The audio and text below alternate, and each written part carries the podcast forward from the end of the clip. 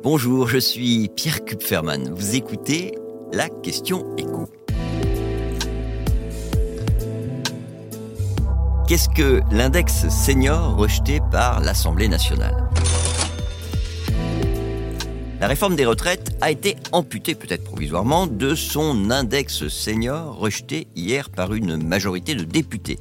Alors de quoi s'agit-il? L'index senior consiste ou consistait en une obligation faite aux plus grosses entreprises de faire preuve de transparence sur le sort qu'elles réservent aux plus âgés de leurs salariés.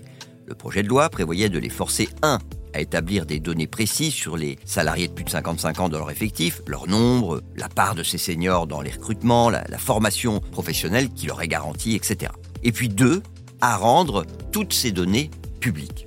Alors si vous m'avez suivi attentivement, vous m'avez entendu dire que cette obligation devait concerner uniquement les grosses entreprises. Et c'est vrai que le texte initial prévoyait un effectif minimum de 300 salariés. Mais avant de rejeter cet article de la réforme des retraites, les députés avaient voté un amendement prévoyant d'abaisser ce seuil à 50 salariés, avec l'accord du gouvernement. Et c'est d'ailleurs ce nouveau seuil plus bas qui officiellement posait problème aux députés, les républicains, qui ont voté contre.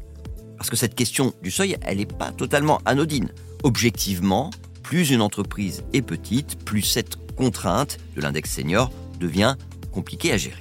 Alors, ensuite, il y a ce qui s'est passé du côté des députés de la NUPES. Eux, le reproche qu'ils font à cet index, c'est qu'il n'est pas ou qu'il n'était pas vraiment contraignant pour les entreprises. Alors c'est vrai que sur le plan strictement financier, le seul risque finalement c'était d'avoir à payer une pénalité pour non-publication de cet index, 1% de la masse salariale. Et ça, c'était uniquement finalement pour obliger les entreprises à faire preuve de transparence, puisqu'on leur demandait pas franchement de faire plus d'efforts, ni même de se mettre au diapason des plus exemplaires.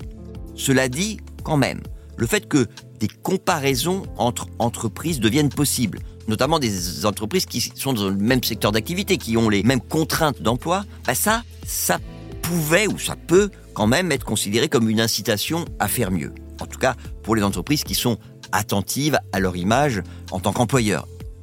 Et puis, il faut rappeler que l'objectif à terme de cet index, c'était aussi d'aller vers une obligation spécifique pour les employeurs qui font le moins d'efforts, les pousser à signer un accord d'entreprise avec les représentants des salariés, les organisations syndicales, pour, à terme justement, ne plus faire partie des vilains petits canards. Vous venez d'écouter la question écho, le podcast quotidien pour répondre à toutes les questions que vous vous posez sur l'actualité économique. Abonnez-vous sur votre plateforme préférée pour ne rien manquer et pourquoi pas pour nous laisser une note ou un commentaire. À bientôt.